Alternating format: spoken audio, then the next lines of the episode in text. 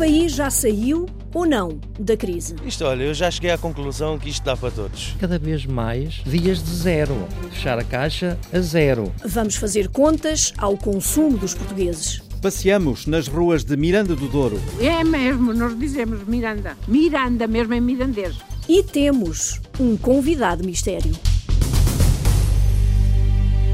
Quem é que em 1977 se fechou numa jaula no Jardim Zoológico de Lisboa com uma placa a dizer Homo sapiens? Era eu, ou seja, era aquele que eu era. Desafiamos os ouvintes para jogar a um quem é quem na cultura portuguesa.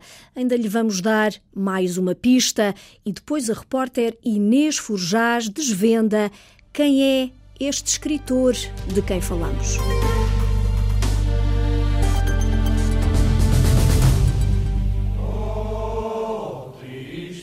É só deste país. Miséria, tristeza.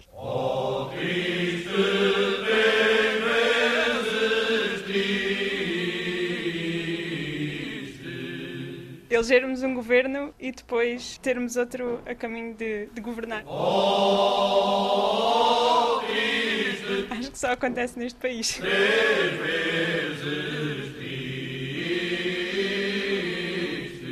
É uma javardice política. É o quê?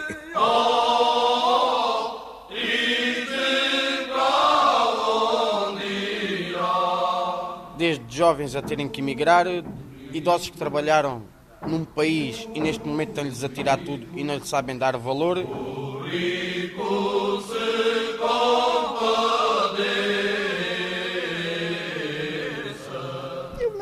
País acho que não acontece nada diferente dos outros. Não temos ordenados para se poder lutar em Portugal.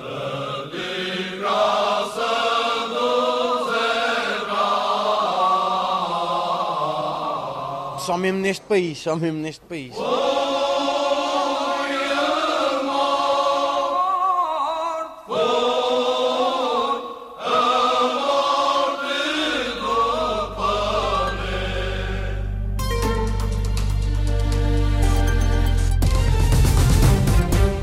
Neste país, estamos na ressaca da crise. As opiniões políticas dividem-se. Nós iniciámos há quatro anos uma maratona que trouxe finalmente o crescimento da nossa economia e a criação de emprego. Nós afinal recuamos 15 anos. É metade da minha vida ativa. Todos nós sabemos que isto não é um crescimento sustentado. Nós, no primeiro semestre, já temos o déficit quase ao dobro daquilo que era a meta para o final do ano. Tentamos sentir o pulso da procura interna, do consumo. Começamos pelo comércio. João Vasco, vamos a contas. Desde que começou a crise, foi em 2014 que fecharam mais lojas em Portugal. No ano passado, houve quase 4.500 estabelecimentos que encerraram. Números piores só em 2008 ano em que fecharam mais de 7.500 lojas. Mas se 2008 foi mau e 2014 pouco animador, 2015 já dá sinais de alguma inversão de tendência. Até final de agosto, tinham fechado 2.154 lojas. Por isso, 2015 pode ser o melhor dos últimos anos, desde que não haja um aumento muito considerável e pouco previsível do número de lojas a encerrar nestes últimos meses do ano. Nas ruas deste país, um exemplo. Em Coimbra, a repórter Carolina Ferreira andou pela baixa que se reinventou à conta da crise. Antes da hora do trabalho, Fátima Costa vem tratar da roupa na lavandaria self-service na zona do Arnado, na Baixa de Coimbra. Foi a melhor coisa que eu podia ter acontecido aqui na, na Baixa, porque há muitas pessoas que precisam, principalmente também muitos turistas e não só pessoas têm máquinas avariadas. E os preços? Os preços são razoáveis, assim, com as chaves 3,30 e sem chave são 4 numa lavagem, mas sai a roupa impecável. No inverno tem dias nunca se fecha às 10 da noite. É um movimento desgraçado aqui. Amigo do proprietário, João Alves ajuda na lavandaria, que abriu há quase dois anos. Os clientes vêm, voltam e, e, e aconselham os outros, dentro da crise, tem estado a correr normalmente. trabalhou mais de cinco décadas no comércio da Baixa de Coimbra, primeiro como empregado, depois já patrão. Há cinco anos fechou a sapataria. A idade não perdoa. E reformei-me e acabei com tudo. É bem, sobretudo também a crise. Nos últimos anos estávamos a andar para trás e para evitar que houvesse problemas, fechei. Quando deixa a máquina a lavar ou a secar, aproveita para ir fazer alguma coisa? Fica aqui compras? Não, não. Quando tenho compras para fazer, quando não tenho, ou dar uma volta para baixa, beber o meu cafezinho ali no, no cafezinho no Cabril, também é barato. a crise que está, temos que aproveitar o que for mais barato. Fátima deve estar a referir-se ao espaço que abriu há um ano, com padaria, pastelaria e serviço de refeições low cost, ou seja, de baixo custo. Paulo Mendes é um dos três sócios. Está a correr bem, está a correr bem. É um franchising que já nasceu, eh, penso que há quatro anos, e tem neste momento 35 unidades no país. Vendemos o pão a 9 cêntimos, o café é a 40. Chega mercadoria nova à loja de roupa na Rua da Sofia, mas Arménio Pratas não poupa nos adjetivos para descrever as dificuldades do negócio. Péssimo, muito mal. Nós que estamos aqui há 26 anos, eu tenho 50 anos de comércio e cada vez mais temos dificuldades. Dias de zero, de fechar a caixa a zero. Dias sem clientes. Dias sem clientes.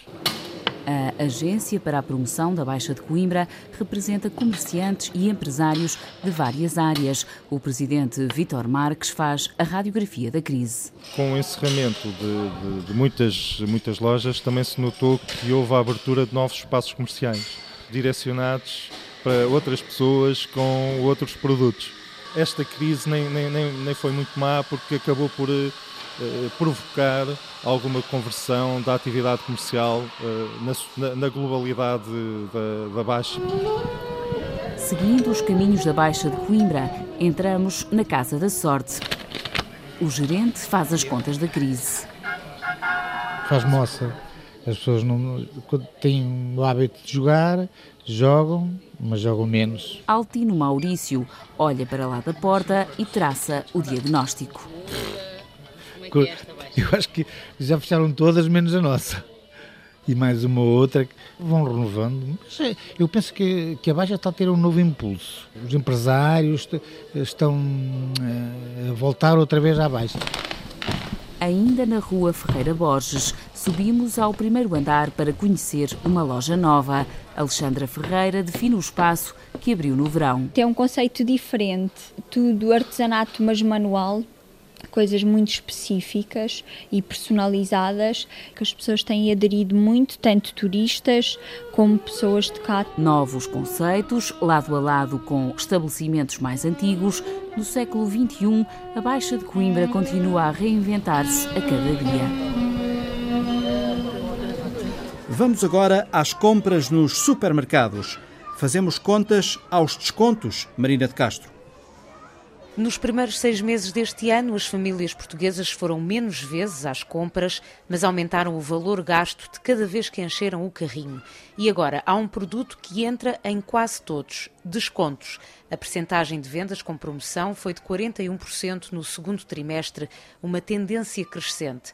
Fora de casa, ainda é cedo para perceber se os portugueses vão mais vezes aos restaurantes. Até agosto deste ano, mais de 4.500 estabelecimentos fecharam portas. O número já ronda o total de empresas encerradas em 2013. Consequência: desemprego. Mais de 13 mil pessoas engrossaram os 69 mil postos de trabalho perdidos desde 2012. Mas como anda afinal isto de comer fora de casa? No Porto, o repórter António Jorge foi virando um restaurante atrás do outro. São muitos anos a virar frangos. 25 anos. O senhor Faustino é o homem que encosta a barriga ao grelhador neste restaurante. É samba na grelha. O senhor Menezes é o dono. Na rotunda, na última paragem do metro. A proximidade com o entra e sai do metro em Gaia ajudou ao negócio. Está melhor do que começou. O patrão do Sr. Faustino decidiu apostar no takeaway. Tem eh, subido significativamente. Debruçada ao balcão, de saco cheio de legumes e pão a cheirar a fresco, está uma senhora elegantemente vestida. Maria Judite Oliveira. Esta senhora é cliente regular. Não compensa, ainda hoje estava em casa, digo assim, vou fazer comida, ah não faço, vamos buscar, fica mais barato. O telefone do samba na grelha toca ao ritmo da fome e apetite dos clientes. Samba na grelha, bom dia. Mais abaixo, a hora de almoço começa a fumegar e as mesas de um pequeno restaurante perto de vários serviços na Avenida da República em Gaia começam a rarear. Entramos no Mogata da Dona Branca. Temos a assistência social, o centro de emprego, temos uma clínica de, de exames, sim, há vários serviços aqui à volta, escritórios, sim, é verdade. E nota que agora as pessoas vêm mais almoçar do que há 3 ou 4 anos atrás? Hum, tem vindo a melhorar um bocadinho, sim. Mesmo assim, os preços não podem engordar. Aqui o prato de dia é 3,75, com bebida é 5, 5,50. Na maioria dos restaurantes, as margens de lucro continuam baixas, apesar do aumento dos clientes confirma Joaquim Ribeiro, da associação que representa o setor, a Aresp. E hoje em dia assistimos em muitos sítios da cidade a venda de refeições completas por pouco mais que 3 euros, 3 euros e meio, o que significa necessariamente que há um sacrifício grande de margens. Não será assim com todos, obviamente, há todos os segmentos, mas genericamente o grande problema é que aumentou o número de consumidores, mas não aumentou a margem nem aumentou o volume de faturação. Na Baixa do Porto, Há quem vir frangos há mais de meio século. Nuno Valente, já há 54 anos que vendemos frangos assados no espeto. É uma casa já com alguma história aqui no centro da cidade do Porto. Sentiram a crise? Sentimos, bastante. E a recuperação tem acontecido nos últimos eh, meses ou não? Muito gradualmente. A recuperação vai ser muito, muito mais lenta do que nós pensávamos ou desejaríamos. Devagar, mas a recuperar clientela. E por dois fatores diz Joaquim Ribeiro, da Aresp. Um, eh, é claro que há uma notória recuperação eh, de algum poder de compra, ou pelo menos de alguma, de alguma confiança, o que faz com que haja mais gente a, a, de facto a ir aos restaurantes, isso por um lado. Eh, por outro lado, temos obviamente um número crescente de turistas em todo o país e isso obviamente é um dos fatores que fazem com que os restaurantes tenham hoje em dia mais público. No Porto, os novos restaurantes têm nascido como cogumelos, como o Food Corner, onde três amigas almoçam regularmente. Tem mais gente. Eu acho que é uma, uma, uma constatação. E a senhora? Também acho que sim, acho que sim. Vamos mais vezes fora. A senhora faz isso? Eu faço. Na Baixa, este restaurante tem cinco espaços diferentes, com sabores a variar entre os hambúrgueres, o sushi ou a comida italiana. E é, de certa forma, uma síntese do cosmopolitismo que abraça a nova restauração da cidade. Mas voltemos aos mais antigos. Aqui a tradição vem desde 1976. A Conga especializou-se em bifanas e está sempre cheia, para contentamento de Sérgio Oliveira. Por aqui não passou a crise. Não, porque nós estamos de facto inseridos num, num meio que é no centro do Porto, em que houve de facto um crescimento anormal para aquilo que se tem passado no país, pelo menos é o que se diz, uh, a nível de turismo, que portanto se realmente existiu, não passou por aqui pelo centro. E agora chega a minha hora de forrar o estômago. O que é que vou almoçar, Dona Branca? Olha, hoje temos bifinhos de frango grelhados com arroz de legumes, cozida à portuguesa e carapau frito com batata cozida em molho de cebolada. Dona Branca, vou no cozidinho. É um orgulho para mim. Muito bem, muito obrigado. De nada. Bom apetite e moderação na bebida, que a seguir saltamos para o volante. E aí sim, Marina de Castro, a recuperação acelera. Este ano, até setembro, já foram vendidos em Portugal mais de 162 mil carros, um número que se aproxima dos 220 mil de 2010.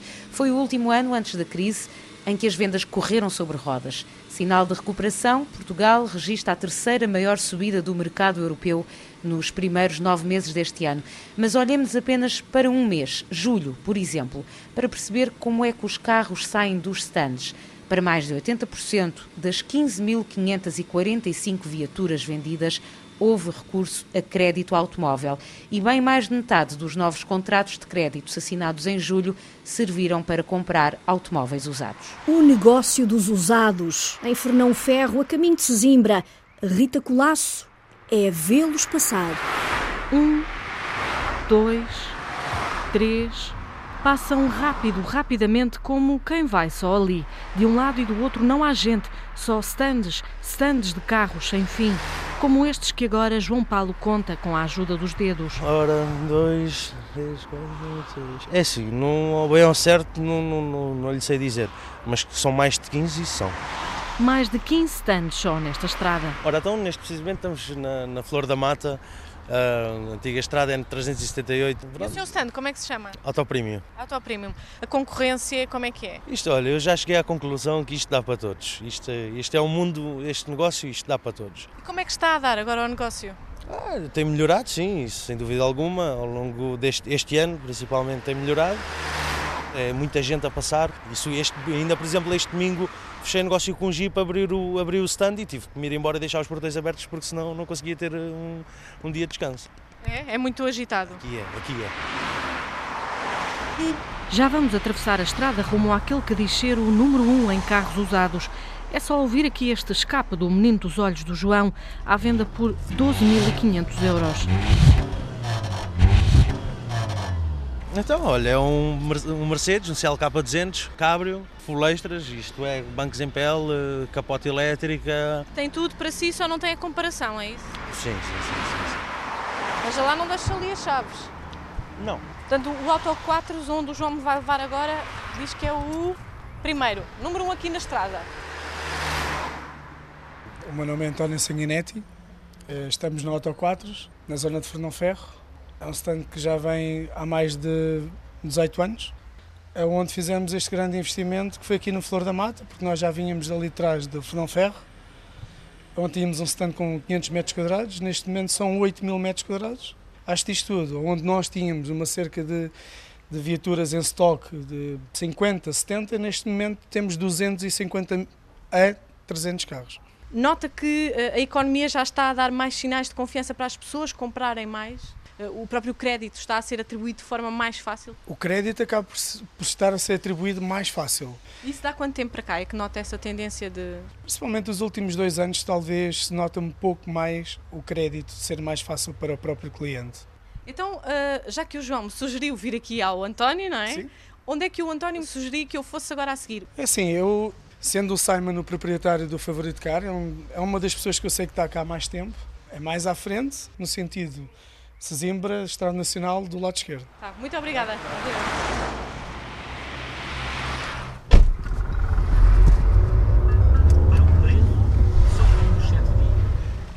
Boa tarde. Boa tarde. O senhor é o Simon? Não. Não, ele está cá. Não. Não há ninguém que possa falar por ele? Não? O dono deste não está, mas basta atravessar a estrada para encontrar mais carros em sentido contrário. Olha, um, o meu nome é André Conhita, o stand tem um nome comum, sentido contrário, tem a ver com automóveis. O seu negócio vai em sentido contrário à crise ou não? Não, vai, vai uns meses bem e outros meses também. Portanto, vai bem. vai, vai assim assim, pronto. Todos os carros que são carros de retoma. Aqui abrimos em 2008 aqui com o objetivo de vender carros comerciais, carros chamados carros de trabalho. Mas uh, não está fácil, as empresas não se abrem, pelo contrário fecham. Por exemplo, o carro de trabalho que eu vendo é para aquela pequena empresa, microempresa. Tem um empregado, dois empregados, duas pessoas. E as micro ainda estão um bocadinho nas ruas da amargura? Ainda vão conseguindo comprar o carro de vez em quando. Para o pequeno negócio, para o pão, para o peixe. O mais caro vai até 11 mil euros, mais barato 600 euros. Estamos aqui ao lado do, não é? Que carro é este? 600 euros. É mais barato tirar a carta. Apresente-me lá este carro. É, é um, de... carro, um carro para desemborrar, é um carro para quem tirar a carta, que era um carro que anda e que trava. Está aqui 600 euros de carro, por exemplo. Muito obrigada, André, pela sua disponibilidade. Muito gosto. E um bom negócio. Anda e trava. Assim vai o ritmo na construção. Estancou, ainda antes da crise, Madalena Salema, mas às tantas virou para a reabilitação e vai andando. A construção já estava em crise quando a Troika aterrou em Lisboa. O número de empresas cairá abaixo da fasquia das 100 mil. Hoje está reduzido a metade. Apenas 50 mil sobreviveram. Temos quase 2 milhões de casas a mais, mas também habitações sobrelotadas, degradadas e sem infraestruturas básicas como casa de banho. Um milhão de edifícios precisa de obras. A reabilitação tem sido apontada como o caminho, mas na verdade disparou antes dos anos negros. Em 2001 representava escassos 1,8%. No espaço de uma década saltou para 15,6%. Atualmente representa 26% do setor, 9 pontos abaixo da média europeia. Os números não parecem maus, mas acontece que a maior parte da reabilitação diz respeito à ampliação e recuperação de alojamento existente e não de edifícios. São pequenas intervenções feitas sobretudo por particulares. Então, Sandra Henriques, vamos lá acompanhar um arquiteto. Estamos no bairro das Colónias, em Lisboa, com o arquiteto Filipe Oliveira. Este prédio está todo em reabilitação uh, e eu propriamente estou a fazer uh, o projeto de arquitetura e o acompanhamento de obra de, de um apartamento uh, neste que é um bairro construído nos anos 30, 40 de, do século XX e, portanto, é um bairro com características arquitetónicas uh, únicas na cidade de Lisboa, uh, dado, dado a sua data de construção. Nesse caso, vamos subir então? Sim, vamos entrando uh, por aqui, por favor. vamos então entrar dentro do apartamento. Bons dias. Bom dia. Força, continuem a trabalhar à vontade. Sim, sim, claro. Portanto, quantas divisões é que tem este apartamento? Originalmente era um T4 mais um, eh, sendo que esse mais um é um quarto interior muito pequenino, sem luz, eh, e sendo que dois dos quatro quartos um, ehm, são quartos interiores que dão para um saguão, portanto têm iluminação e ventilação natural.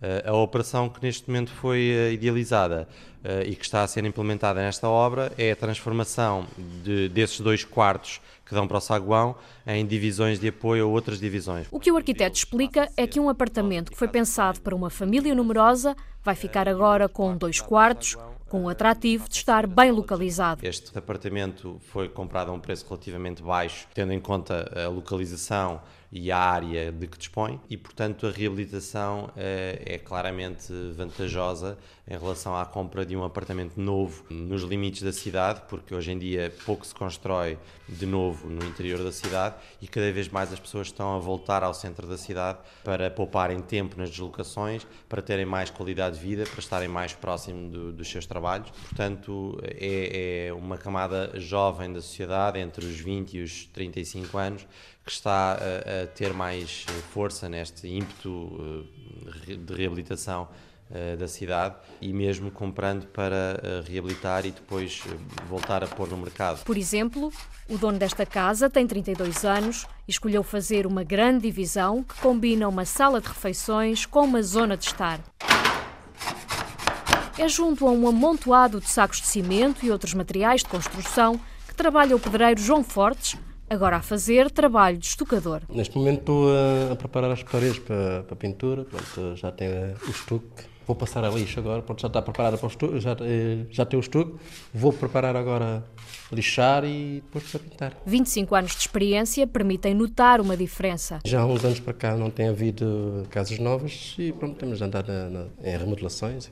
O carpinteiro Joaquim Antunes trabalha nesta área desde os 14 anos. Desde fim da escola, ora 40 e 46 anos talvez. E nestes 46 anos que o senhor trabalha na construção, muito mudou, portanto, nos últimos anos, menos construção de casas novas e mais reabilitação? Assim, que há 10, 15 anos a construção nova, portanto, era, era a base de, da, da, construção. Agora, agora, a construção nova está em, está em, está em queda, portanto, agora estamos, estamos as remodelações que nos pode, quer dizer, nos dá trabalho e, e são trabalhos que tem que fazer, não é? Agora, já quase não se fazem casas novas. Remodelam-se as que já existem. O mesmo discurso, outra voz, o empreiteiro Lionel Gomes. Antigamente era mais construção, agora é remodelações. Neste momento, por exemplo, quantas obras é que tem em mãos a empresa? Três, três. Três remodelações. Tudo remodelações? Sim, sim. Não nos mandam construir. Sr. Lionel, há aqui alguma dúvida em relação às, uh, às instalações sanitárias? As peças vão cobrir ali meio centímetro, talvez, Sim. da base. Sim. E ficou, aquilo ficou bem ligado ali por baixo? Ficou, ficou. Okay. ficou Fizeram o rasgo como tínhamos feito, como tínhamos sim, falado, sim, não? Sim. No, na... Jogamos na madeira e isolamos tudo com, esse, sim. com essa membrana. Sim. Empreiteiro e arquiteto vão vendo o que está feito na obra e o que falta fazer. Por enquanto, a varanda do apartamento está transformada num pequeno estaleiro, sacos de cimento, baldes com vários tipos de areia, Tijolos, andaimes, talochas, níveis, esquadrias, vassouras, portas velhas e algumas carpetes. Remodela-se, reinventa-se para sobreviver aos tempos difíceis, mas há quem tenha passado pela crise imune. Estou? Estou, Zé? Está confirmado. Não há crise que mexesse nos smartphones. Então, Rita Rock, conta-nos lá o que te disseram os clientes com quem falaste. Estou há dois, duas semanas sem telefone, porque vendi o meu antigo até comprar o, o novo iPhone e tem sido muito complicado. Duas semanas inteiras. Uma autêntica ressaca da loirinha de sorriso grande e fácil, Maria, ao lado do namorado Pedro. Estávamos à procura de uma capa transparente para o iPhone que acabámos de comprar. Um iPhone indispensável à vida, a todo dia, a toda a hora. Antes de deitar, que é sempre aquele jornal, ir ver o Instagram e assim. Temos sempre que ir ver o Instagram e o Face para ver como é que as coisas não, estão. Não e só depois é que dá para adormecer. E mandarem mensagens fofinhas. Também, não. também, também, claro. Não? Estou a brincar. Está bem, ok. Não. Sim, claro. Não, não são claro fofinhos, não. mas são sedutores. Os smartphones, que nem a crise consegue quebrar. Os smartphones têm vindo a ter um crescimento exponencial de ano para ano. Temos tido curvas de crescimento na ordem dos 30, 40, 50% ou mais ao ano. E uma das coisas curiosas também existimos é que existe uma procura eh, de gama média, média alta, ou seja, poderíamos pensar que a crise faria os clientes comprar smartphones de 30, 40 euros, que eram os preços que antigamente se praticavam para os telemóveis, e errado. Francisco Teixeira, o diretor de vendas da Media Market de Portugal, não tem dúvidas quanto à sedução. O smartphone é inevitável, ele tornou-se uma peça central. Eh, está mesmo 24 horas ao serviço. O smartphone hoje em dia é o nosso despertador, o smartphone é o nosso jornal, o smartphone é quem nos acompanha quando fazemos as coisas mais corriqueiras da nossa vida. Junta, portanto, trabalho e conhaque, é isso? Efetivamente, e uma das coisas que nós vemos que realmente é um sintoma disso é que hoje em dia, grande parte dos smartphones que vendemos são smartphones dual SIM, ou seja, no mesmo equipamento eu tenho o meu cartão pessoal, que eu utilizo depois das 8 para falar com os meus amigos, e o meu cartão profissional, que eu utilizo durante o meu horário de trabalho para poder, eh, para poder executar as minhas funções e desempenhá-las. Mesmo assim, o mercado tem que estar muito, muito atento, porque se não acompanhar a tendência, morre. A Nokia foi líder de mercado durante muitos anos. Mas não, não soube acompanhar, não soube acompanhar esta... a, a, evolução. Diz-nos muito uh, sobre uh, o desenvolvimento que os fabricantes e, e, e, o complicado deste negócio, porque os fabricantes eles têm não só que acompanhar as tendências, mas também antevê-las. E por vezes isso pode significar uh, a, a sobrevivência ou não de algumas das marcas. Exceção feita, este é um segmento de negócio que tem resistido a tudo, porque com mais ou menos dinheiro no bolso, todos querem um telemóvel dos bons. Ninguém vai, veja lá estão a ver estes aqui antigos. Ninguém. Está a ver que alguém não veio. Maria Duarte, 70 anos, smartphoner se confessa. O outro variou-se e comprei um moderno. Sou velha, mas quis comprar. Olha, me sim, como bem da fui aquele sim. Mas acaba por não ser o cliente tipo daquele tipo que compra tudo para aumentar as potencialidades do aparelho e que, à boleia, faz crescer mais nichos de mercado. O smartphone também veio abrir todo um leque, não só de acessórios diretamente do smartphone, como outras linhas de produto que antigamente não existiam. Hoje em dia fala-se muito dos wearables, no fundo são todos os acessórios que nós usamos e que usamos no nosso dia a dia para ver o que é que nós comemos, o que é que nós andamos, quantas horas é que nós dormimos. Ou seja, existiu todo um mundo de novas oportunidades e novas aplicações que o cliente pode dar que o smartphone veio, veio permitir. E isto efetivamente faz com que à volta do smartphone hoje em dia existe todo um portfólio de produtos que vão desde a balança da casa de banho e que podem acabar uh, num sistema de Wi-Fi. O maravilhoso mundo dos smartphones, das fotografias à música, agradam a toda a família. Ao nível da música, hum. Os tempos da, da praia, do, do, leitor de cassetes na praia já, já acabaram. Temos agora equipamentos bastante mais discretos.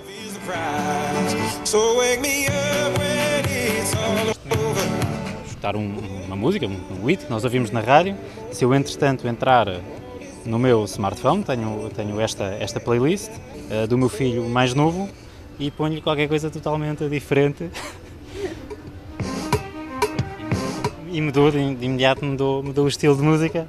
Mas se quiser jazz, se quiser tango, se quiser ah, uh, música clássica. Como é que se chama o seu filho? Uh, o Duarte. Então vamos por aqui um bocadinho de música para o Duarte. Era só Janjão, quando tu dizias que eu sou teu único amor, baby.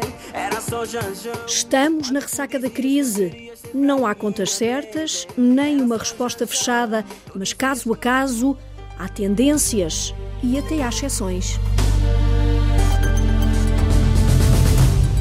Descobrimos duas histórias diferentes que partem de uma realidade semelhante.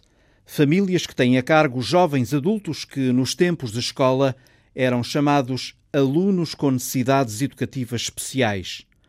Há oito dias fizemos aqui o balanço do ensino inclusivo. Os protagonistas que ouvimos deixaram uma pergunta. E depois dos 18? E depois de acabar a escola? No Algarve, o repórter Mário Antunes entrou em casa de Maria Fernanda, mãe de dois filhos, vive para eles, mas completamente sozinha. Confessa-se esgotada. Nem mesmo durante as mais simples tarefas diárias em casa, Maria Fernanda pode desviar o olhar dos filhos Ricardo e Tiago. Até mesmo para fazer alguma coisa de comida, quando o pequenino está em casa é um problema. Porque o pequenino não tem noção do perigo querem mexer no fogão, às vezes também a mão lá dentro, é uns trabalhos. É num pequeno apartamento do bairro social, junto aos bombeiros sapadores de Faro, que Maria Fernanda vive na companhia dos filhos. O Tiago tem 12 anos, é autista, frequenta uma escola básica da cidade. Já o Ricardo, de 26, tem incapacidade cognitiva. Há 8 anos que passa os dias em casa. Estou a ficar esgotada com eles os dois. É um problema muito grande que eu tenho com eles. Desde que completou 18 anos, Ricardo nunca mais teve lugar numa instituição adequada, como aquela que frequentou em Faro, a Associação Portuguesa de Pais e Amigos do Cidadão Deficiente Mental. Teve lá uns dois anos ou três só, que ele andou na, no ciclo até aos 12 anos. Sempre com acompanhamento? Sempre com acompanhamento, sim. Desde então, Maria Fernanda tem batido a várias portas, mas o comportamento de Ricardo, por vezes é marcado por episódios de agressividade, fez com que nenhuma delas se abrisse. E, entretanto, já passaram oito longos anos desde que o jovem teve que deixar a APP-ACDM. Eu acho que ele gostava, mas hum, ele era agressivo. E daí para cá eles não quiseram mais lá. Mandaram-me embora, mas tiveram uns tempos a ajudar-me a ver se a gente arranjava instituição para ele. A gente fomos à Asmali, não aceitaram que ele era agressivo. Em Olhão, que é acaso, também a mesma coisa, porque ele era agressivo. Fui com um, a uma lá mais para cima de Lisboa, acho que havia uma vaga, mas era muito caro. Só a nossa parte tínhamos que pagar 500 euros. E depois não sabíamos se a Segurança Social como participava com o resto. E eu não tenho esse dinheiro para, para pôr nesse lugar. Estou sozinha, e o mais que eu posso dar é a pensão deles e pronto, não posso dar mais nada. Não pode ter um emprego assim? Não, não, não posso ter um emprego. É, é vivo para eles. Maria Fernanda não tem dúvidas de que o filho devia estar numa instituição onde pudesse permanecer 24 horas por dia, com cuidados e acompanhamento que o grau de incapacidade de Ricardo exige. O, ideal para ele é ir e viver lá. Porque ele ir de manhã e vir à noite, ele de noite faz xixi na cama. Eu, antes de me deitar 10 e meia, 11 horas, vou pô-lo a fazer xixi, vou tirar da cama para fazer xixi. É uns trabalhos, porque ele, por causa da medicação, já tinha o colchão todo estragado. Não, não dá vazão. Já ninguém nos pode aturar. Eu vou escrever, cara. Ah, sim, tá bem. Yara é sobrinha de Ricardo e Tiago, um dos raios de sol que iluminam os dias de Maria Fernanda. Não quer dizer que eles não sejam a minha alegria, porque eu, né, eu querer pôr numa instituição não é quer dizer que me ver livre deles. É porque está a ser muito complicado para mim. Porque eu tenho estado com depressão, eu só de uma poder de comprimidos. O que é que se vai deitar na cama descansada com um problema destes? E às vezes tento esquecer, esquecer mas não consigo. Não se consegue esquecer. E, no entanto, Maria não perde a esperança de que uma porta se abra um dia destes. Com a história da Maria Fernanda, do Tiago e do Ricardo sempre na memória, vamos agora conhecer o José Carlos. Está a estagiar numa serralharia e disse ao repórter Carlos Rui Abreu que poderia ter sido um vagabundo, mas aconteceu-lhe uma coisa boa. José, ainda cá vais ser entrevistado. Apanhamos de surpresa José Carlos, 19 anos. Há muita coisa a pensar na cabeça. Tem dificuldades cognitivas. É filho de uma família destruturada de Celurico de Basto. Está há três anos no Centro de Recursos para a inclusão da Cercifaf. Hoje é o simpático estagiário de uma serralharia em Cabeceiras. Cortar chapa, fazer uns cortes que é para depois meterem em barracos de casa, fazer aquele remate, essas coisas. Tudo ao pormenor, nada falha nesta nova vida de José Carlos. Era muito nervoso, tinha muitos problemas, e não sabia o que era um trabalho e agora quando decidi lá acho que deu mais, mais forte. O caso do José Carlos é sintomático. Se não fosse a integração pelo trabalho, diz, tinha o destino traçado. Às vezes podia ser vagabundo, né? como é costume, que há muita gente que é assim, né? Para casa, para casa foi uma coisa boa. Isabel Barreto, técnica de mediação de emprego, Tem acompanhado José Carlos nesta integração e atesta a evolução do jovem. Ele cresceu imenso a vários níveis, a nível de autoestima, de autoconfiança, eh, mesmo na postura dele em termos física, que emagreceu imenso e se sente muito mais realizado facto de arranjar um emprego, um estágio, um trabalho que ele realmente gosta e se sente muito útil. Foi ótimo. Ele todos os dias agradece, vai, foi a melhor coisa que me arranjaram. Portanto, foi muito gratificante para nós e para ele. Gratificante também para Eduardo Oliveira, o gerente desta serralharia. Está tão contente com José Carlos que até pensa em dar-lhe emprego no final do estágio. Pode ficar a trabalhar. Provavelmente, se ele quiser, fica. E há uma falta de serventes de malta nova que saem das escolas, andam a estudar até ao 12 e por aí diante, tiram para uns cursos e depois vêm, vêm trabalhar e não sabem o que é trabalho e não aguentam. Não, não, José Carlos é um bom exemplo do é um contrário. Bom, é um bom exemplo do contrário. Tinha no seu trabalho e desarrascado. Não, não sabia o que era a serralharia, mas, mas desarrascava-se.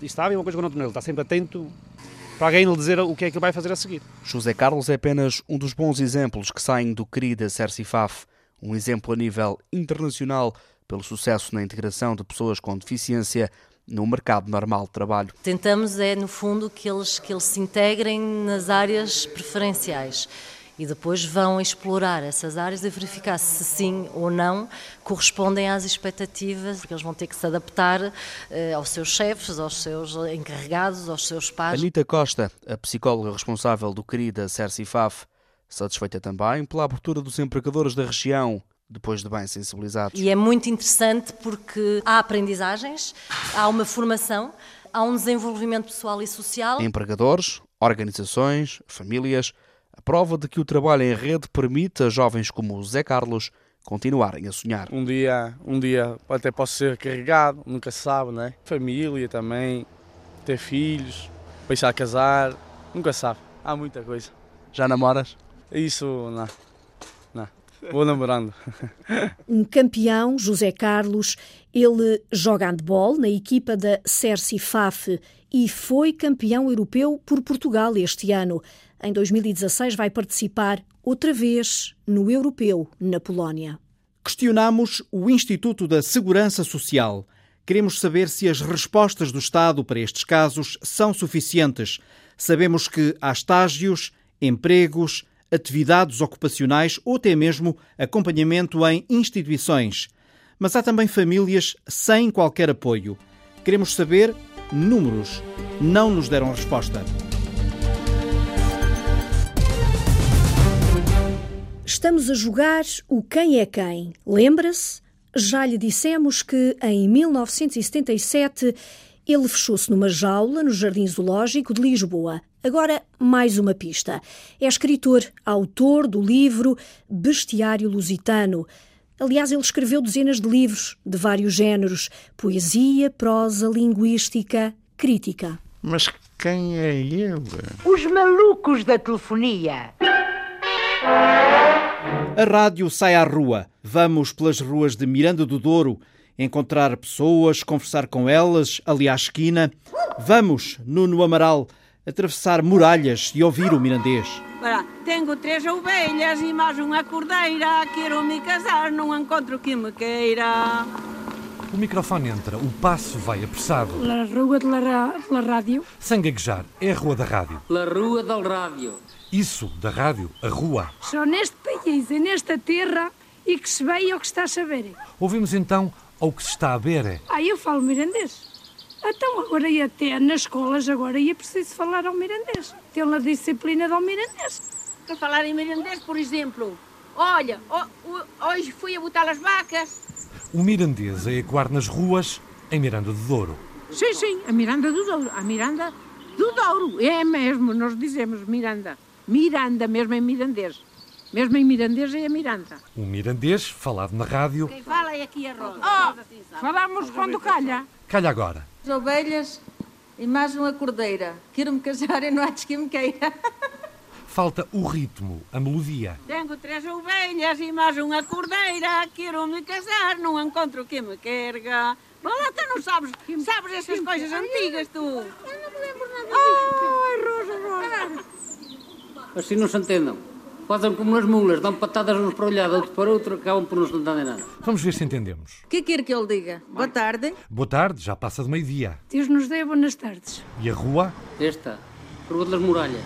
Entramos nas muralhas, vamos à Rua da Costanilha. A Rua da Costanilha é costa, a mirandês é encosta em português. É ilha, é ilho, é um diminutivo em mirandês. Portanto, seria uma rua, seria uma rua pequena.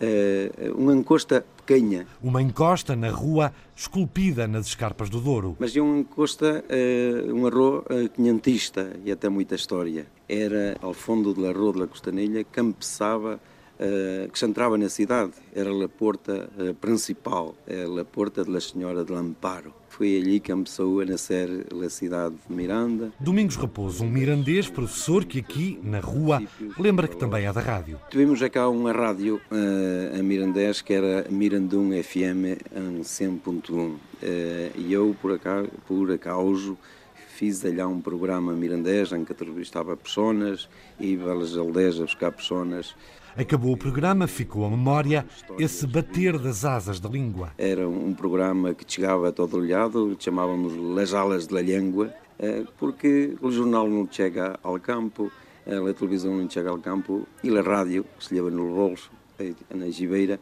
chega a todo olhado. No bolso, na algibeira ou no carro, atravessa as marcas do tempo, batiza ruas. La Rua del Rádio. A rádio. Eu chamo-me Adelaide Fernandes. Adelaide, a mulher que gosta de contar os anos. Oh, quantos lhe parece?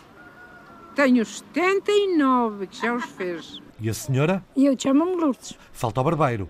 Albino Barbeiro. Albino, de recados políticos. O primeiro-ministro que se unirem todos e que fazerem Portugal melhor do que o que está. Porque cada qual puxa para solhadas e não é nada. Farpas a Passos e Costa. António Costa que está a ser Está-se meio garotado. Rosa traduz a análise política com outras imagens. É, é dizer, quer dizer que por, por beilar o pingacho me dá um real, mas não me dá nada se o beilo mal. É mais ou menos isso. Falta o ritmo, falta um manto, um até já. Beila-lu, beila-lu, picurcito, beila-lu, que te quero um pouquito, beila-lu. Bailalo de lado, del outro encostado, também de la entrera, também de Lu, Bela Lu, picursita. Tanto não sabes, tu sabes melhor que eu. É o que se ouve na rádio quando a rádio sai à rua. Há histórias na sua rua? Então conte-nos. Escreva para só neste país rtp.pt. São as bobines que ainda estão frias. Frappé. Não vê você que a onda bate na lâmpada e recua. E daí o som quer sair e não pode tem de aquecer o carburador. E quem é, afinal, o poeta português que se fechou numa jaula do Jardim Zoológico de Lisboa com uma placa a dizer Homo sapiens? É um macaco que sabe ler. Conta-nos lá, Inês Forjás, quem é ele? Ele é Alberto Pimenta. Mas quem é ele? Ou melhor, um entre vários Albertos Pimenta. Porque a consciência do eu vai mudando vai mudando e vai sendo também obrigado a mudar. Poeta, ensaísta, tradutor, performer, experimentalista e grande estudioso da língua, da linguagem e da natureza humana. Há palavras em si que nos atraem ou que nos incomodam. E a palavra comunista é uma palavra que cria precisamente esses dois tipos de reação.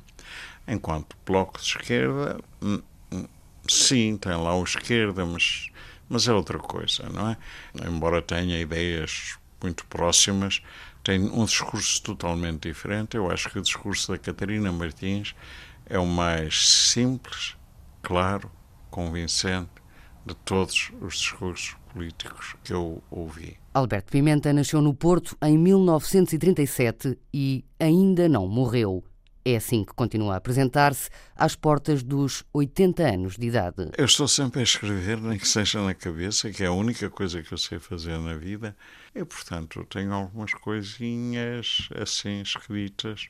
Não sei no que é que vai dar, mas talvez dê poesia. Não tem TV? Eu não tenho televisão. Não por pobreza, mas por opção. Mas lê jornais e ouve rádio. Ouço, ouço, ouço, ouço. Alguma coisa teria que me ligar ao mundo. E é assim que acompanha a atualidade. Uh, nas negociações políticas que estão a ser feitas agora em Portugal.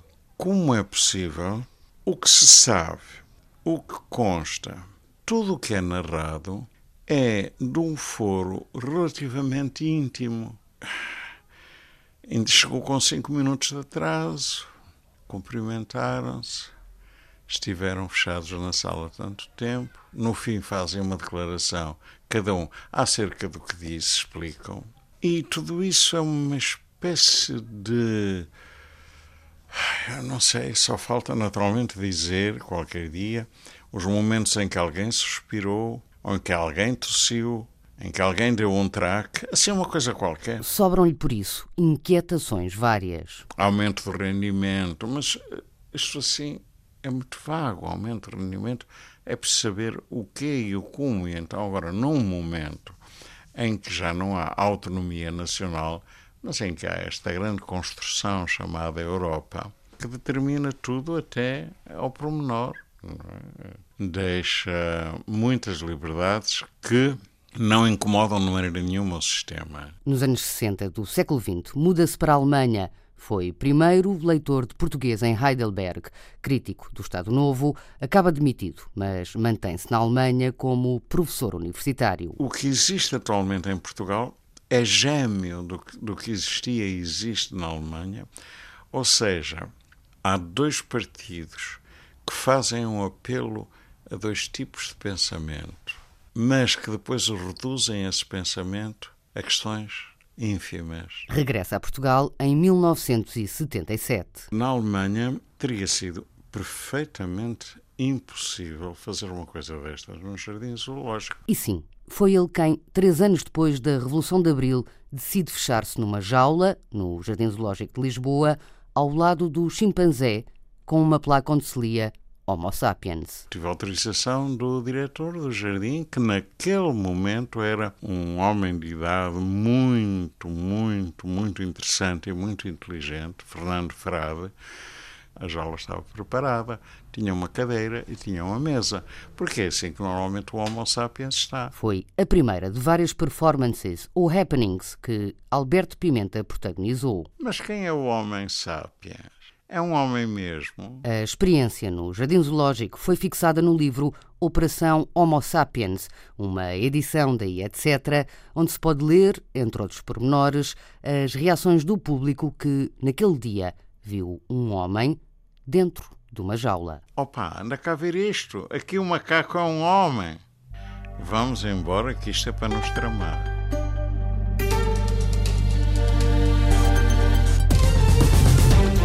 Produção de Rita Roque, Sandra Henriques e Rita Colasso. Sonoplastia de João Carrasco, Paulo Martins, Alberto Cardoso e Paulo Póvoas. Apresentação de Maria de São José e José Guerreiro. Colaboração especial de Alberto Pimenta. Foi bem escolhido, tem ar de macaco. Está tudo doido. Devem ter pago, ou então gosta. Na minha, ele fez alguma coisa.